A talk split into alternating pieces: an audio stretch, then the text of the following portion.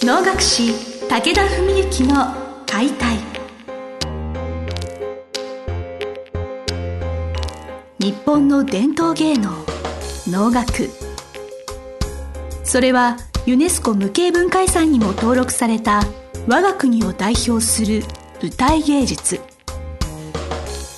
ポッドキャスト能楽師武田文幸の解体では関税流して方として数多くの対局を演じてきた能楽師武田文幸が600年以上の歴史を持つ能楽を優しく解説。能楽師として自らの経験とその思いを語ります。今週も始まりました。花をつかむ心を広げる。武田文幸の解体司会進行の小菅圭一です。文幸先生本日もよろしくお願いします。よろしくお願いします、えー、文幸先生が10月19日にお誕生日をお迎えいたしまして改めましておめでとうございます。ありがとうございます。その時会がたまたまその奉納についてのお話が盛り上がってしまいそちらの方に行ってしまったんですけど、その改めましてそのやはり先生がお病気をされてからそのまあ5年生存率がというお話の中で、はいはい、あのめでたくお誕生日を迎えられたということで5年という6年目ですかね。そのそういう時間の流れといいますか先生の今の思いとかお聞かせいただければと思います。はい。えー、そうですね。その5年生存率っていうね、まあ、言葉がまさに僕も5年前のその誕生日ですか。誕生日から23日後だったのかな。説明を受けたんだから。その時に初めて聞いた言葉だったんですよね。だからまああの少しかいつまんで当時の流れを振り返ると、まあ、今もねもう克明に覚えてるんですけども5年前の誕生日は10月19日土曜日だったんですよね。でおじといとこの素人会の日だったんです。車中発表会の日だったんです。宗和のおじといとこの宗則親子でやってるお弟子さんたちの車中発表会。でその週の月曜日ぐらいからちょっとこう風邪っぽい症状が続いててで内科でこう抗生物質とかもらってね。で薬を飲んで一晩寝ると朝元気になって活動するんですけども夜になると微熱が出る。それが5日間ぐらい繰り返したんでこれはおかしいぞと思って金曜に近所の内科で血液検査したんです。で週明け月曜日に結果報告聞きに来てくださいっていう話だったんですけどその翌日19日の土曜日誕生日の朝にお医者さんから電話かかってきてちょっと大変なことになってんですぐ来てくださいとそれでまあ白血球が普通は3000から8000ぐらいなんですけどまあ18万とかねこれ1万8000でも結構大変なはずなんですけど18万ってこれ1桁違いますよねっていう話ででまあ即入院ということになったわけなんです。でまあそういう中でまあほぼ、まあ、これ白血病はもう間違いないとなった時に、まあ、あの白血病というのもまあ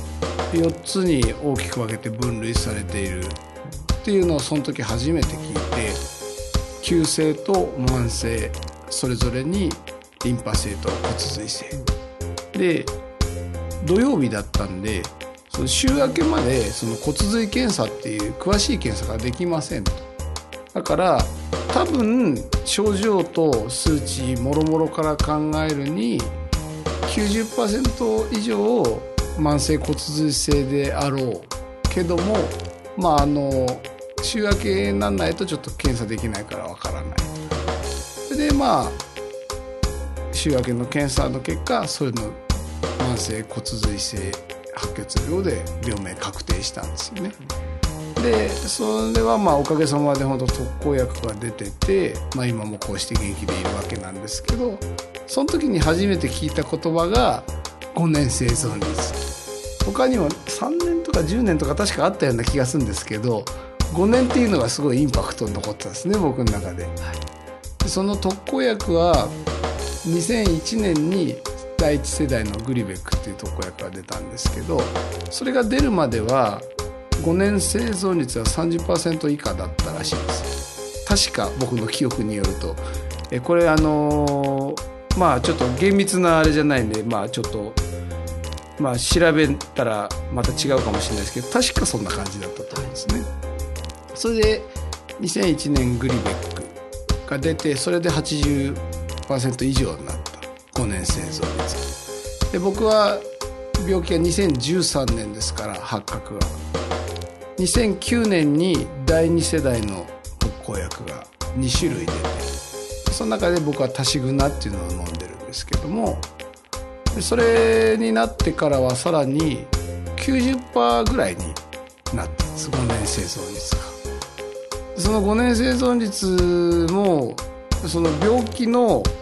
純粋なその病気だけが理由で亡くなった方だけじゃなくて高齢者とか他の理由で亡くなられた方も含めてなので厳密に純粋に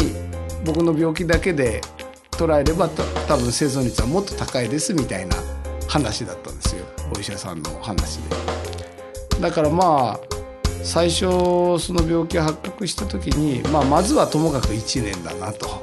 まあ、まず1年でどうなるか、まあ、次がやっぱり1年経った時に3年。3年でどうなってるでもやっぱりもう当初その言葉聞いた時からすごく強く意識してたのが5年生存率だったんですよね。だから5年後つまり今年のその10月19日がまあどんな感じで迎えられるんだろうなってずっと思ってて。まああの数回前のね番組でもお話したように大分の傾向だったんでお弟子さんたちにね有志で祝ってもらったんですけどもまあふとねちょっと思い立ってこれはやっぱ家内も連れて行った方がいいなということで急遽ねマイルで飛行機を取って あの一緒に行って祝ってもらったんですけどね。はい、まあ、他にもですから、えっと、その翌日もあの大分のその滝野とあのそういうの身がてらあの父のお弟子さんたちも幾人か旅行がてら来てて。翌日はその父やそのお弟子さんたちと合流して食事をしたんですけどその時もあの魚屋さんなんですけどもうわざわざね大分の魚屋さんで食事したんだけど別府のケーキ屋さんまでね誕生日ケーキを買いに行ってくれてあのお弟子さんたちがですね用意しといてくれて祝ってもらったりまあいくつかそういうふうにお祝いをしていただきましてね。まあそんなことがあったわけなんです。あの私もフェイスブックで先生とお友達にさせていただいてまして、すごくもういいねの数がわあすごいな。あそうですね。皆さんで祝福されてるなって、え史上最大最高数いいねがついて 360確か超えてたと思いますけど、はい、すごいことになって皆さんもいっぱいコメントくださってねでもなんかその中には僕が当時言ってた言葉とかね、うん、あるいは今回僕が書いた言葉でもまあそれに対してのいろいろ随分と感じてくださった方が多かったみたいで、まあ、その書いてた一つのポイントに、まあ、僕は要するにまあその36歳年男の誕生日にまあまあもちろん病名からも一瞬なりとも死は覚悟したわけであって。でまあ翌年の誕生日を迎えられた時に僕の誕生日はまあ感謝する日にうん全てに感謝する日に変わったんですっていうことを書いたんですよね。だから新生武田文幸1歳とか言ってねだから今回は5年目ですから、まあ、新生武田文幸としては5歳なわけなんですけども、まあ、満41歳。だから、まあ、全てに感謝する日に変わったと。まあそういうようなこととかを書いたら何人かの人がねそういうまあ生きててくれてありがとうとかね あの、うん、心からの言葉。ええそういう僕のそういう書いたメッセージに対してまた自分がそういう今の幸せに気づかせてもらってまたそれに感謝しますとかねいろいろそういう言葉もいただいたりとか。あの私先生の大病気の話聞くたびにいやなんか本当自分は自分の命と人生であり時間をなんか本当有効に使えてるのかなとかただ漫然と考えないで生きてるんじゃないかなって本当身につまされる思いでなるほど。本当そういう意味で先生のこのお話聞くたびによしがあのもっとちゃんと自分の使命じゃないですけれどやるべきことやらなくちゃっていう気持ちにちょっとなるほど。凛とする気持ちいやそう言っていただくだけでねお稽古を続けたり この番組をやってる会があるかもしれませんね。まああとはそうですねまあこれは別にあんまりなんか自分から発信するのもいかがかとも思うんですけどそういう面ではあの今回ちょっと生まれて初めてしたことがありましてね、はい。まあ、これはまあ一応この病気っていうことも通してまあ僕はこう感謝と笑顔の連鎖を生んでいきましょうというのをまあそのフェイスブック上でもまあ皆さんのコメントに対してお返事してたところなのでねまあそういう面ではえまあ皆様へも一つの提案ということにもなるかもしれないんですけど、えーやっぱり5年っていうのはかなり意識が強かったもんですから前日の18日からですね、まあ、家内と、まあ、カウントダウンこそしなかったんですけどもうすぐ5年になるななんていう話をしててでまあ5年を迎えてそうだって言ってまあ母親とかの誕生日とかにね、まあ、よく家内が手配して花を送ったりしてるんですけども、まあ、あの両親にじゃあ花を送ろうかっていう話を僕がふと思いついて。で普段だといつもその翌日のもう朝一で2人とも大分に立つんでちょっと手配が不可能なんですけどたまたまその家内が朝一の飛行機も取れなかったもんですから、まあ、昼の飛行機だったんでじゃあ行きがけにちょっと手配してきゃ間に合うだろうって話でそれでじゃあそれやろうって話になって。そしたら家内がやっぱメッセージカードはね文幸さんが直接書くべきだって言われたんであのもうほんと短い言葉なんですけどね、えーおかげさまで5年経ちました。お二人を見とれるようにこれからも楽しみながら頑張ります。っていうような感じでまあ文幸と理恵っていう名前でですね泣いちゃいますね。ええ、まああのやっぱりね初っ端にもう病気発覚してほどなく思ったのがまあいろいろ思ったんですけどもまあやっぱ親より先に死んだら悪いなっていうのはすごい思ったんですよね。まあだからこれはまあもちろん努力でどうにかできることとできないことがあるんだけどもまあ自分がね気をつけてできる範囲の中ではねやっぱりそれはすごく思ったんでまあそういう面でねあのまあ5年迎えておかげさまでこういうふうに元気にまあむしろ、ね、病気を経てさらに元気になった人と巷では言われてますけど、まあ、とはいえまだまだあの、ね、薬のお世話にもなってますし定期検診も受けてますけどまあなんとかね、まあ、できれば両親はまあ見とれるようにしたいとは思ってねまあそれが多分一番の親孝行なのかなとは思ってですね。まあそういうふうにあの送ったというんでまあ皆さんも機会があったらぜひ自分の誕生日に親御さんにお花を贈るというね、えーそういう サプライズをされてみてはいかがでしょうか。本当お祝いされる側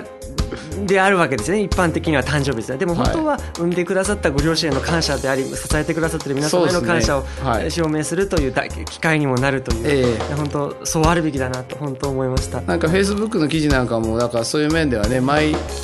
回本当は書けばいいんでしょうけどあの誕生日迎えた時に書いた年と書いてない年があるんですけどもう今回はねもう絶対書こうと思ってまああの病気発覚した時も10日目ぐらいに皆さんに発信したんですけど、まあ、最近お友達になった人とか知らない人もいるしね。まあ何よりその感謝の思いをこうね発信するって面でまあいいかなと思って。だから結構5時間ぐらい打ってましたけどね。大分へ行く道すがら。はい。本当あの